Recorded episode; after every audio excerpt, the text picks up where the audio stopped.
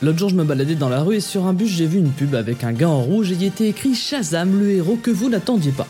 Et je me suis dit, mais c'est qui Shazam? C'est vrai que je, l'attends pas, mais c'est qui quand même? J'aimerais bien savoir. Et si toi aussi tu te demandes qui est Shazam, bah prends 5 minutes pour écouter ce numéro de Vertical Pop et tu verras, t'auras la réponse. Vertical Pop.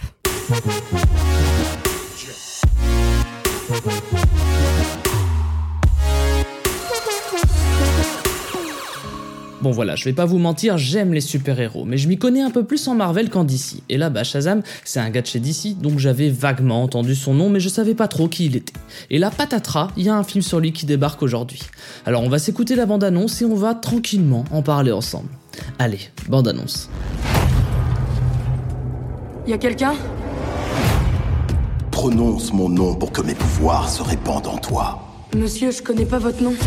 Shazam. Et oui, on dirait bien que le DC Universe Cinéma tient son équivalent au Deadpool de Marvel avec ce Shazam, à savoir un super-héros qui se veut décalé et un peu méta, comme disent les jeunes. Ah tiens, ça va vous? Moi je suis un super-héros. Mais sachez que Shazam ne s'est pas toujours appelé Shazam, puisqu'avant 2011, le personnage s'appelait Captain Marvel. Et là, avec la sortie récente de Captain Marvel chez Marvel, si jamais on avait eu un Captain Marvel aussi chez DC, je crois que les gens, genre ma mère par exemple, ou même mes potes, auraient été un peu perdus. Que faire quand on est bloqué dans sa vie? Mais heureusement, le super-héros a changé de blase en 2011, mais il ne date pas de 2011, non. Il est beaucoup plus vieux que ça. Quel âge avez-vous?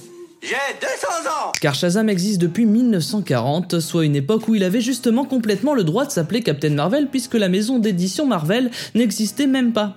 Enfin, elle existait, mais pas sous ce nom. Allez, petit cours d'histoire. Si la maison d'édition Marvel est née en 1939, elle s'est d'abord appelée Timely Publications pour devenir officiellement Marvel en 1961 avec l'apparition d'un recueil d'histoires de science-fiction Amazing Adventures 3 qui portait la mention Marvel Comics sur sa couverture. Alors que la maison d'édition DC Comics, propriétaire du super-héros Shazam, est née 5 ans avant, en 1934, sous le nom de National Allied Publications. Mais en plus, on s'en fout un peu de DC Comics ici, puisque Shazam, à l'époque, n'appartenait même pas à DC Comics, puisque c'est seulement en 1972 qu'il été racheté par la maison d'édition de Batman. Voilà, le cours d'histoire est terminé. Mais revenons à Shazam, qui est-il? On va dire qu'il est un espèce de Superman, mais dont l'identité secrète n'est pas celle d'un journaliste au Daily Planet, mais celle d'un ado de 12 ans. Salut, c'est Kevin Et pour savoir quels sont ses pouvoirs, il suffit de s'intéresser à son nom, puisque Shazam est un acronyme regroupant les noms des dieux qui ont donné ses pouvoirs au héros. La sagesse de S comme Salomon, la force de H comme Hercule, l'endurance d'A comme Atlas, la foudre de Z comme Zeus, le courage d'A comme Achille et la vitesse de M comme Mercure. Ça fait beaucoup de pouvoir pour un seul gars.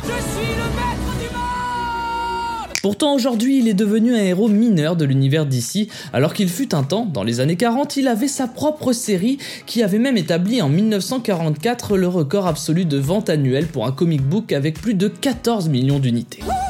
Mais la publication de ses aventures fut arrêtée en 1953 à la suite d'un procès intenté par DC Comics qui accusait Fawcett d'avoir plagié Superman. Nous pouvons donc laisser l'affaire. Oh bah, on va classer rien du tout et... Oui, à l'époque, DC Comics pouvait faire un procès à Shazam puisqu'on le rappelle, ce n'est qu'en 1972 qu'ils ont racheté Shazam. Mais il est clair qu'on peut s'attendre à un retour en force du super-héros dans les librairies et comics shop si le film fonctionne. Ça va cartonner Même si cela n'est pas la première fois qu'on tente de porter à l'écran Shazam puisqu'il a eu sa propre série en 74, 28 épisodes uniquement diffusés aux États-Unis, mais également une série d'animation de 13 épisodes qui est cette fois parvenue jusqu'à la France.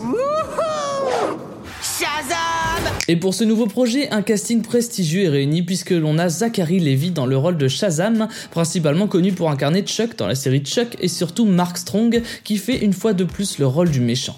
Je dis une fois de plus car c'est la cinquième fois qu'il participe à une adaptation de comics au cinéma après Kick-Ass, Green Lantern et les deux Kingsman. Et c'est là-dessus qu'on va finir ce numéro de Vertical Pop. J'espère que ça vous a donné envie d'aller voir Shazam au cinéma parce que ça a l'air bien marrant. J'espère aussi que ça vous a donné envie de vous abonner à Vertical Pop sur toutes vos applis de podcast préférés. Nous on se retrouve dans une semaine pour une fois de plus parler voilà de petites anecdotes, de petites infos autour de la pop culture. À dans une semaine. Pop.